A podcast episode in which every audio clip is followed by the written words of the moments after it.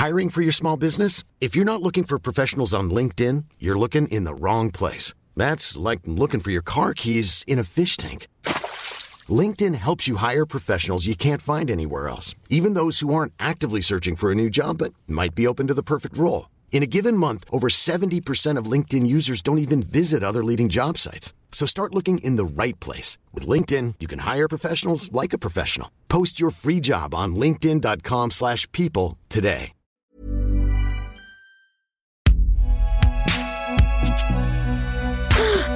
Binge Audio C'est donc toi?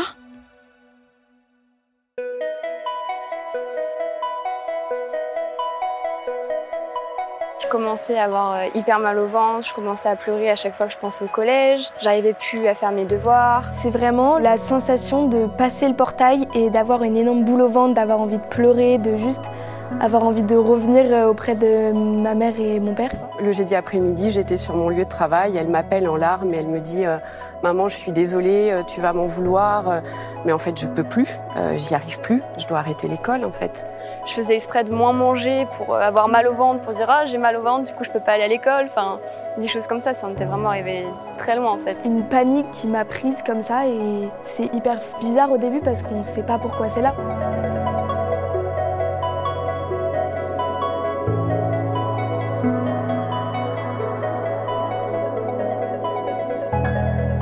Je suis Tessa, j'ai 21 ans, je travaille dans la musique, donc je suis chanteuse. Et euh, bah là en ce moment on est euh, posé dans un petit parc euh, à Angers.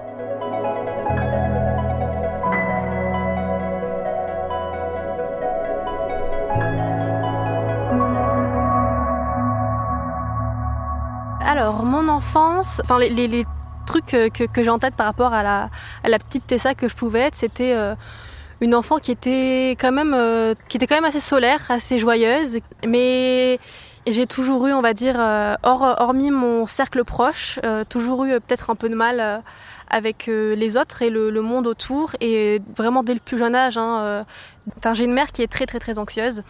et qui faisait de l'agoraphobie. Donc je l'ai vu faire des crises d'agoraphobie, je l'ai vu dans, dans, tout ce truc-là. Euh, alors l'angoisse de ma mère, euh, je l'ai très très vite ressentie et je me la suis appropriée en fait. Et euh, parce que j'étais une enfant qui était très très très fusionnelle avec ma mère, j'étais collée à elle. Un truc qui arrivait très souvent, c'est quand elle venait nous récupérer avec mes sœurs à l'école, elle se mettait à paniquer au volant. En fait, elle commençait à, le dire, elle, elle énumérait ses symptômes. et du coup, j'étais là, non mais ça va, t'inquiète pas, il nous reste que tel nombre de minutes avant d'arriver à la maison et tout. Euh, ce qui fait que du coup très vite euh, l'anxiété ça a été euh, glissé dans ma vie de manière indirecte mais je pense que j'ai grandi en me disant ok le monde extérieur n'est pas sain et n'est pas enfin il y, y, a un danger quelque part en fait et je pense que c'est pour ça que du coup, dès, les premières années à l'école, donc dès la maternelle, j'ai commencé moi aussi à montrer des signes de ok, je sors de la maison, j'ai peur de quelque chose. Je sais que je faisais beaucoup, euh, je sais pas si c'était vraiment des terreurs nocturnes ou alors ouais, juste des, grosses crises euh, la nuit qui m'empêchaient de dormir parce que j'avais peur d'aller à la maternelle le lendemain. J'avais cette angoisse de séparation en fait avec ma mère alors que j'avais une maternelle qui était dans la résidence dans laquelle, euh, laquelle j'ai toujours vécu quoi. Donc c'est même pas même pas 5 minutes à pied, j'étais à la maison ça s'est très vite, je pense, transformé en toc. J'avais ce truc-là où, euh, où je marchais d'une manière assez spéciale. Le truc qu'on a un peu tous, je pense, à un moment où on se dit faut pas, faut pas marcher sur les traits. Parce que si je marche sur les traits, je vais mourir. Ou alors, faut que je marche que de telle ou telle manière. Et j'avais ce truc-là euh, constamment. Hein, euh, et je, contractais mes doigts et, et, mes doigts de pied quand j'étais petite, ce qui fait que, par exemple, toutes mes chaussures, je les cassais très rapidement parce que je venais jusqu'à creuser en fait mes chaussures à cause de mes tocs. Donc ouais, j'ai eu ces trucs-là dès la maternelle et ça m'a suivi en primaire très tôt à l'école, euh, j'ai eu du mal avec, euh, on va dire, le rythme qu'on imposait un peu à tout le monde. Alors ouais, très tôt, les premiers symptômes qui montraient que j'étais pas du tout à l'aise, ça a été euh, les, les, maux physiques, donc les, maux de ventre et l'envie de vomir et du coup j'étais persuadée que j'étais malade. Et euh, très souvent euh, j'allais voir les médecins pour euh, parler de ça. Et c'était en mode oui, oui bah, l'enfant est malade on va la traiter enfin elle reste quelques jours à la maison. Un truc que je faisais très souvent aussi c'est que je cherche à tomber malade. Donc par exemple j'instaurais des stratagèmes je pense que mes parents sont pas au courant de ça. Mais par exemple la nuit j'allais me mouiller le dos J'allais euh, dormir à la fenêtre ouverte avec le dos euh, trempé pour euh, espérer le lendemain être malade, espérer avoir de la fièvre. C'est demander tous les matins à mes parents est-ce que j'ai de la fièvre Pourquoi Regarde, j'ai de la fièvre. Parce que je cherchais une excuse pour, pour fuir l'école. très tôt aussi, je crois que j'ai commencé à avoir du mal à, à manger avant d'aller en cours. Par exemple, euh, j'ai essayé pendant des mois de me réveiller à 5 heures du matin pour me dire ok donc là j'ai euh, cours à 8 heures, je me réveille à 5 heures, euh, j'ai une à deux heures où je peux m'apaiser, où je peux prendre tout le temps dont j'ai besoin pour manger. Parce que justement vu que mes symptômes d'anxiété c'était les maux de ventre et la nausée, je me disais si je mange c'est une chance d'être malade derrière. Ou alors justement je passais pas la phase où je me disais il faut que tu manges le matin parce que sinon tu vas avoir des symptômes de, faim euh, en cours et tu vas te dire que tu es malade. Ou alors je faisais en sorte de me réveiller le plus tard possible aussi à un moment pour ne pas me laisser le temps de réaliser la chose et de me dire ok juste tu te prépares euh, et tu pars en cours, c'est tout. Je crois que tout ça ça a commencé ouais vers mes... En fait je sais pas quel âge on a quand on rentre en CP mais les premiers trucs qui, me sont venus en tête euh, en vrai dès la primaire quand je, sentais que, que j'allais pas bien, bah, c'était les odeurs en fait qui ont beaucoup aidé au début. Où je me servais du foulard de ma mère. Quand euh, physiquement j'allais pas bien, bah, je mettais mon nez dedans pour me concentrer sur autre chose et avoir un truc qui pouvait peut-être prendre le dessus de, des, symptômes physiques que je pouvais avoir. Je sais pas si ça marchait vraiment, mais ça me rassurait en fait. En fait, je suis passée par un peu, un peu tous les sens parce que j'ai eu l'odeur et j'ai eu le goût aussi qui a beaucoup joué. Plus tard, j'ai découvert le chewing-gum qui est un truc qui m'aide beaucoup aujourd'hui parce que justement, c'est un truc qui, euh, quand tu le mâches, bah, du coup, ça fait un effet de. Ça détend la mâchoire qui vient détendre en fait un peu tout le reste du corps et tous les muscles qui vont se tendre à cause, euh, à cause de la crise. Et je prenais un goût toujours assez fort pour justement là aussi me focaliser sur autre chose. Et euh, j'avais un symptôme aussi durant mes crises de panique euh, qui était le fait d'avoir l'impression que ma langue grossissait et 100% dans ma gorge et que du coup j'étais en train de m'étouffer. Et le fait d'avoir un truc à mâcher, ça me faisait me rendre compte que ma langue était normale et que- qu'elle ne partait pas au fond de ma gorge et que, et que je ne m'étouffais pas. L'entrée au collège, c'était euh, quelque chose que j'ai à la fois vachement appréhendé et que j'avais hâte aussi de, découvrir parce que c'était encore un nouveau, euh, un nouveau niveau. Parce que c'est là où je me suis liée, d'amitié avec des gens qui, m'harcelaient en fait, euh, tout simplement. En fait, j'étais entourée de, euh, filles qui avaient mon âge, euh, mais on va dire qui n'étaient pas dans le même euh, genre d'enfant. On a créé un genre de lien super bizarre ou euh, une relation pas saine, quoi. Parce que euh, moi, je les considérais comme des amis, mais derrière, c'était euh, on va se moquer de toi physiquement, on va te pointer du doigt ce qui va pas. euh, Enfin, c'est c'est des humiliations publiques, etc. euh, Parce que je suis pas bien avec de la marque, parce que je me maquille pas. Et c'était dès la cinquième où j'ai commencé, où mon corps a montré des signaux de oula, l'école ça marche pas avec nous. Mais ouais, j'ai commencé à euh, avoir toujours ces symptômes de je suis malade. Euh, mais très souvent, toutes les semaines, euh, tous les jours quasiment, j'allais en cours. J'ai resté des fois, enfin, ouais, il y avait des heures où ça allait, mais très souvent, je sais que le cours de maths, par exemple, quand j'étais en cinquième, le cours de maths, c'était le cours où j'avais le plus de symptômes, où j'avais l'impression que j'allais vomir. Et ça se voyait parce que j'avais mes, camarades à côté qui, euh, qui essayaient de, de- dire non mais t'inquiète, euh, enfin t'es sûr ça va, tu veux pas aller à l'infirmerie. L'infirmerie pour moi c'est vrai que c'était un peu mon chez moi de l'école je pense parce qu'il y avait quasiment personne à l'infirmerie. Au bout d'un moment l'infirmière bah c'était euh, quasi familier quoi en fait parce qu'elle me voyait tout le temps et tout. elle m'ouvrait même une petite pièce dans l'infirmerie qui de base était un endroit où on rangeait les médicaments je crois, où il y avait un petit lit où elle me laissait me mettre dedans quand elle était avec d'autres élèves. C'était mon endroit dans tout l'établissement scolaire où, euh, où justement euh, mes symptômes s'apaisaient. Mais ouais, je sais que c'était aussi ma porte de sortie définitive de l'école parce que justement ça passait par l'infirmerie pour appeler ma mère et pour dire euh, ben venez récupérer euh, Tessa elle va pas bien. Et après, bah, à force de voir les médecins, bah, le médecin de, généraliste de la famille a, dit à ma mère, bah, en fait votre fille elle, elle stresse. C'est juste du stress qu'elle a, du coup c'est mentalement, elle se crée tout ça. Et au début quand j'apprends ça, ça m'a rassurée parce que du coup j'étais une enfant qui prenait en vrai tout le temps des médicaments quoi, qui, qui, cherchait des trucs anti-vomitifs, qui cherchait des trucs pour apaiser euh, les maux de ventre parce qu'il me fallait un truc qui me, me rassurait mentalement. Même la nuit pour dormir, j'ai des souvenirs où je devais prendre des anti-vomitifs parce que j'avais peur de me réveiller de vomir la nuit. Et au début, euh, quand euh, j'ai eu ce mot stress, du coup, ça a été à la fois un truc cool parce que j'avais un mot qui, euh, qui pouvait expliquer le fait que oui, c'était pas entre guillemets normal. Et en même temps, ça m'a pas rassurée parce que justement, ça m'a fait me dire que ma tête pouvait me créer tout ce qu'elle voulait en fait. J'étais devenue un peu, euh, entre guillemets, c'est un gros guillemets, le cliché euh, de, l'enfant qui souffre de dépression. Donc vraiment, l'enfant qui est très, très négative. mais j'étais, j'avais, j'avais des idées noires. je sais pas, ouais, c'est cliché, mais je portais du noir de ouf. Et ouais, c'était, enfin, j'ai fait des, des bêtises, etc. avec moi-même. Je suis allée trop loin sur des trucs. euh, je me suis fait du mal, etc. à ces périodes-là. Donc, euh, en fait, euh, mon anxiété évolue très souvent. Ben, elle s'est présentée de manière plus forte euh, avec peut-être des pensées différentes, euh, enfin un cheminement de pensées différent que j'avais peut-être pas connu jusqu'à ce moment-là. Ce qui fait que du coup ça m'a fait super peur et que je suis retombée dans le cercle donc des grosses crises de panique et du fait de fuir l'établissement scolaire parce que du coup bah, je pouvais à nouveau plus être dans les cours quoi. au début c'était juste bah, y a en cours j'arrive pas à, rester, bah, je sors. après c'est bah, une matinée j'arrive pas à y aller, j'y vais pas. Après c'est toute la journée, après c'est toute la semaine où je peux pas y aller et je commence à vraiment ne plus réussir à sortir de la maison. Faire les courses, rester une heure dehors, c'est pas possible pour moi.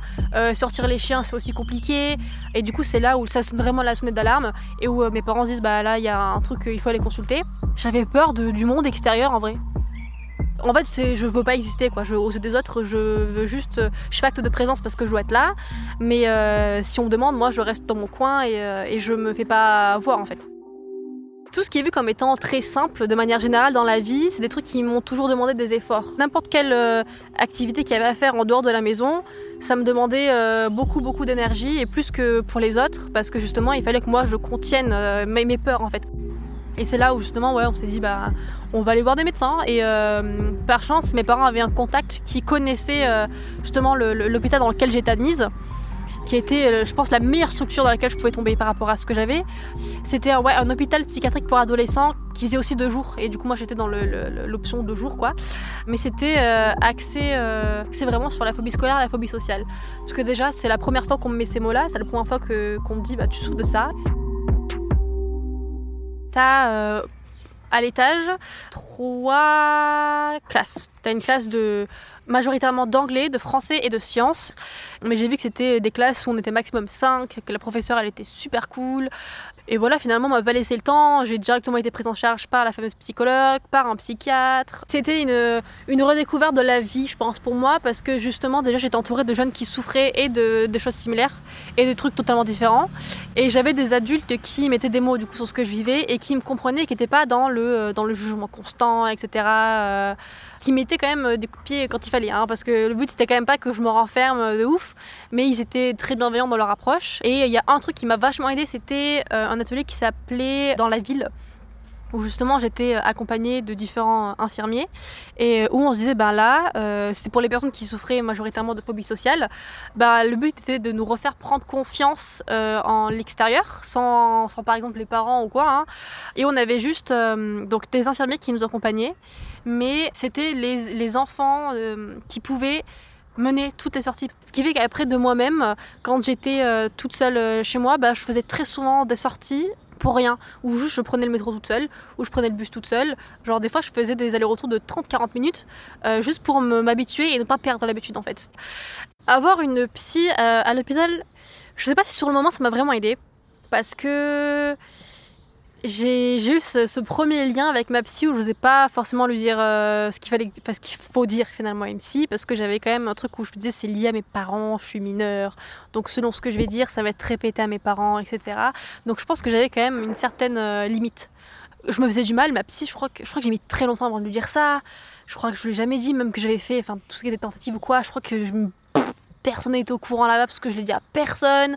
Plein de trucs du genre. Euh, en fait, c'était ma psy qui devait me. Elle me disait, hein, toi tu parles pas, il faut te tirer les verres du nez pour que tu parles quoi.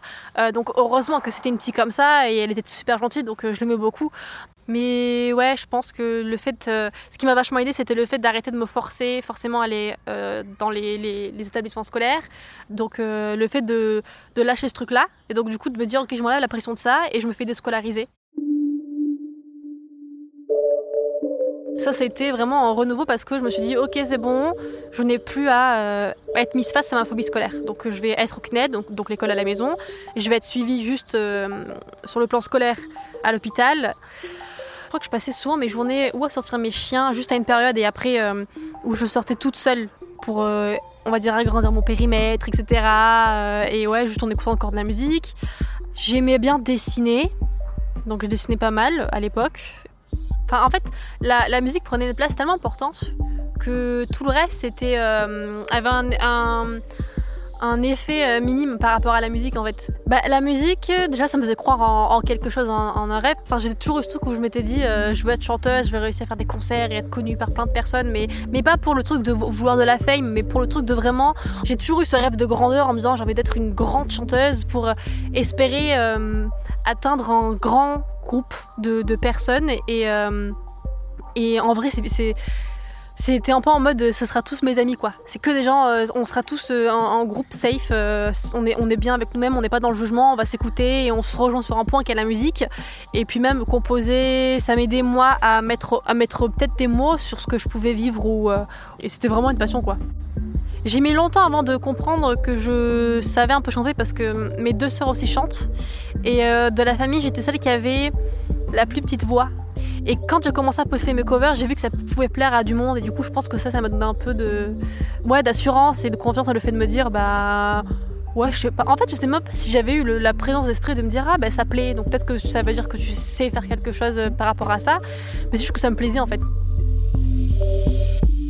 Euh, du coup, je continue euh, ce suivi où je jongle entre l'hôpital et, la maison pour l'école pendant deux ans et demi, je crois, et je m'arrête un tout petit peu avant la fin de ma terminale, donc un tout, tout petit peu avant de passer le bac, parce que bah, déjà, je, enfin, je vais être majeure et l'hôpital ne prend plus après la majorité. Et euh, parce que aussi bah, je ressens le besoin de partir en fait de l'hôpital. Et la musique commence à prendre de plus en plus de place à ce moment-là. Enfin je, développe encore plus ma passion quoi en fait. Et je poste de plus en plus sur internet. Et euh, je commence à travailler avec mon manager qui s'appelle Sofiane et qui me montre un concours euh, qui existe euh, du coup sur les réseaux euh, que propose Booba où il faut juste reprendre son son arc-en-ciel. Et si on gagne on peut du coup faire la scène de Will Green avec lui. C'était en 2019 et il y avait pour le coup Booba qui était programmé et il avait lancé ce petit concours là. Et au début, je voulais pas du tout participer parce que, en fait, je pensais déjà, en tant qu'anxieuse, à toutes les éventualités, dont celle de gagner et de me dire, il y a 40 000 personnes en face, je ne monterai pas sur scène devant 40 000 personnes. Mais mon manager me dit, vas-y, tente et tout, on sait jamais, euh, enfin voilà, il y a plein de personnes qui vont participer et tout, donc tente. Et bah, pour le coup, j'ai gagné ce concours-là. Ce qui fait que du coup, il y avait une autre fille qui avait gagné avec moi, euh, on, se, bah, on se retrouve à, à, nous dire bah, que la semaine d'après, on allait être à William Green avec Booba, devant 40 000 personnes donc j'ai paniqué de ouf. Je crois que j'ai même demandé euh, à mon manager de dire que je voulais plus participer, que je voulais qu'on annule et tout parce que je, je me suis dit en fait j'ai toujours des, crises de panique où je me dis que je vais vomir en public. Euh, qu'est-ce que je fais si je passe sur scène et que je me mets à vomir sur scène Si j'avais trop peur de ça. Et finalement, euh, bah, il a réussi à me convaincre. Et du coup j'ai fait ok, ok, on va essayer. Et en fait j'ai tellement angoissé la semaine qui a précédé le truc que le jour même, je me suis réveillée, je n'avais aucune once d'anxiété. Et euh, la personne qui avait gagné avec moi, c'était une maman qui était psy. Donc euh, je, me, disais, ok, donc elle peut comprendre. Si jamais je suis pas à l'aise, elle va comprendre elle, donc elle pourra m'aider. Et j'ai pu, profiter toute la journée du festival. Et le soir, je commence un peu quand même à, à paniquer parce que première fois même que je vais à un festival, en vrai, j'avais jamais vu de festival de ma vie. Je panique de ouf. Bouba est en retard en plus. Et finalement, j'ai plus le choix quoi. Quand t'es sur ton côté de scène, que t'as le micro dans les mains, euh, que t'attends qu'on te présente et tout, euh, bah t'as plus trop le choix. Et franchement, euh, j'ai eu la chance de lancer la chanson en fait. Enfin, ça me faisait très peur, mais j'étais celle qui commençait à chanter sur scène. Et c'était le refrain de la chanson. Et du coup, tout le monde connaissait le refrain. Et du coup, tout le public a chanté pendant que je chantais. Et ça, ça m'a directement mise à aller sur scène. Et je me suis dit, waouh, j'adore. et je me rappelle m'être dit, ok, bah là, les moments où tu chantes pas, tu te tais et juste tu regardes tout le public et tu fais une photo pour garder ça en tête en fait. 40 000 personnes, c'était une marée humaine qui avait en face de moi. Et franchement, ça avait été super cool. Et après, euh, bah, les gens qui étaient venus avec moi, ils m'ont tous félicité, c'est trop bien, moi j'étais trop fière de moi parce que j'ai réussi à me passer par-dessus mon anxiété par rapport à tout ça. Et ça a mené que bah, par la suite après, voilà, j'ai commencé à, vraiment travailler le projet dans lequel je me suis lancée, le projet de Tessae quoi.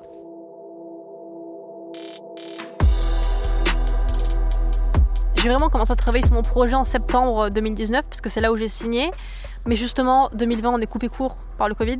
J'avais plein de concerts qui étaient prévus parce que j'avais eu euh, justement, euh, justement un morceau qui avait un petit peu buzzé, enfin à ce moment-là, et du coup, euh, j'avais plein de, concerts qui étaient prévus parce qu'on me voulait sur scène.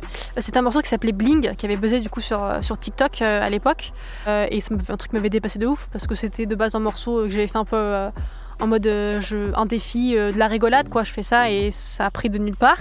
Et ça m'avait dépassé et euh, et j'ai pu faire euh, quelques dates. J'ai quand même très peur. J'adore la scène, mais j'ai très peur de ça quand même tout le temps parce que j'ai toujours l'appréhension de me dire imagine tu vomis sur scène, toujours je l'ai. Un truc qui me terrifie sur scène, c'est trop drôle. J'ai toujours une setlist écrite à mes pieds que je mets sur scène. Je demande tout le monde, à tout le monde de mettre ma setlist sur, euh, devant mon pied de micro quand je dois monter sur scène. Et dessus j'écris toutes mes chansons, mais j'écris surtout en fait mon blabla, tout euh, tout ce que je dois dire entre les chansons, parce qu'en fait j'ai trop peur de parler. Et du coup, euh, au tout début, j'apprenais tout ça par cœur. Genre vraiment, j'étais en robot, du coup, c'était pas naturel. Et au fur et à mesure, enfin, ça c'est un peu. Euh, ça va un peu mieux quand même ça, hein, mais maintenant déjà j'écris plus mes textes en entier, parce qu'avant c'était vraiment en entier, maintenant je mets que des, mots-clés pour me rappeler des thématiques que je dois dire. Des fois il y, a des concerts, voilà, je, là je suis plus en concert en ce moment, mais il y avait des concerts où ça pouvait mal se passer intérieurement pour moi, où j'ai fait mal la chose et euh, du coup je restais vraiment dans le truc de la limite du robot, de euh, je sais ce que je dois faire, je fais juste ce que j'ai à faire et après c'est tout. Euh, et d'autres concerts où le public me mettait vachement à l'aise et où du coup je prenais un peu plus de liberté, je pouvais parler plus longtemps ou plus lentement parce que je parle très vite de base et sur scène c'est pire. Et là, 2022, j'ai sorti mon album j'ai pas eu la chance de pouvoir le défendre vraiment sur scène parce que j'ai dû faire un arrêt maladie à cause de mon anxiété, qui fait que du coup, là 2023, je devais remonter sur scène euh, avec euh, Stromae qui m'avait invité à faire euh, des premières parties, qui malheureusement a lui aussi arrêté pour cause de santé. Vu que les concerts ça se prévoit en avance, bah, vu que j'ai eu un arrêt de 6 mois, bah on n'a pas, là pour le moment il n'y a, pas vraiment de concert de prévu encore quoi. du coup je suis dans l'attente de voir où est-ce que où est-ce que les choses iront avec le temps quoi.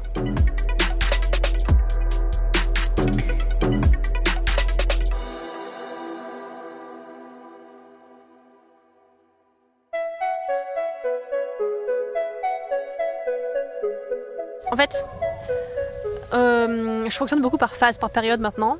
Et euh, du coup, il y a des périodes où j'arrive à tenir des trucs super sains, des périodes où j'arrive pas du tout à les tenir. Euh, un truc que j'aime pas trop mais qui marche beaucoup pour moi, c'est le sport maintenant.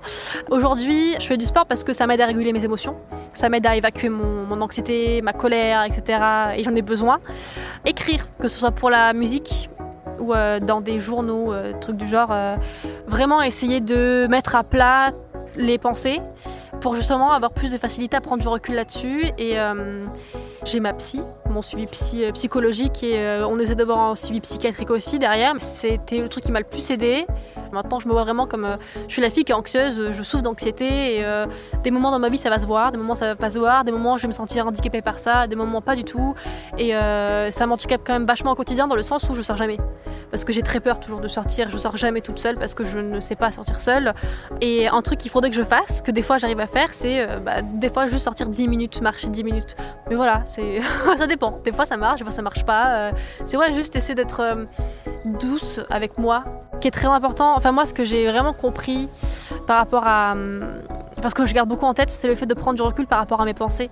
Parce que je me suis toujours dit que les pensées, c'est un truc, c'est un truc qui vient naturellement en fait. C'est un, truc où tu te dis, bah, c'est là, c'est là. Mais euh, faut comprendre que les pensées, c'est pas toujours vrai en fait. Que ouais, euh, notre cerveau, ça peut être notre pire ennemi euh, quand il veut. Hein. Et faire preuve d'honnêteté là-dessus, c'est, je pense, faire bouger, euh, effacer peut-être des tabous, mettre en avant des trucs pour rendre les choses plus normales. Et ouais, montrer que finalement on est plein à, souffrir de, de, santé, de notre santé mentale et que et qu'on n'est pas euh, destiné à être euh, toute notre vie coincé dans du négatif. Être humain, bah, c'est pas être parfait en fait. La santé mentale, c'est le pilier de tout en vrai. Et qu'il n'y a pas de mal à être euh, parfait dans ses imperfections, je pense.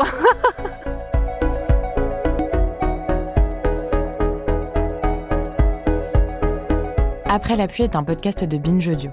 Entretien mené, enregistré et monté par Olivia Muller. Réalisation Elisa Grenet. Production, Naomi Titi. Coordination éditoriale, David Carzon. Si vous aussi vous souhaitez témoigner sur des thèmes qui touchent à la santé mentale, écrivez-nous à l'adresse après ou sur le compte at après podcast sur Instagram.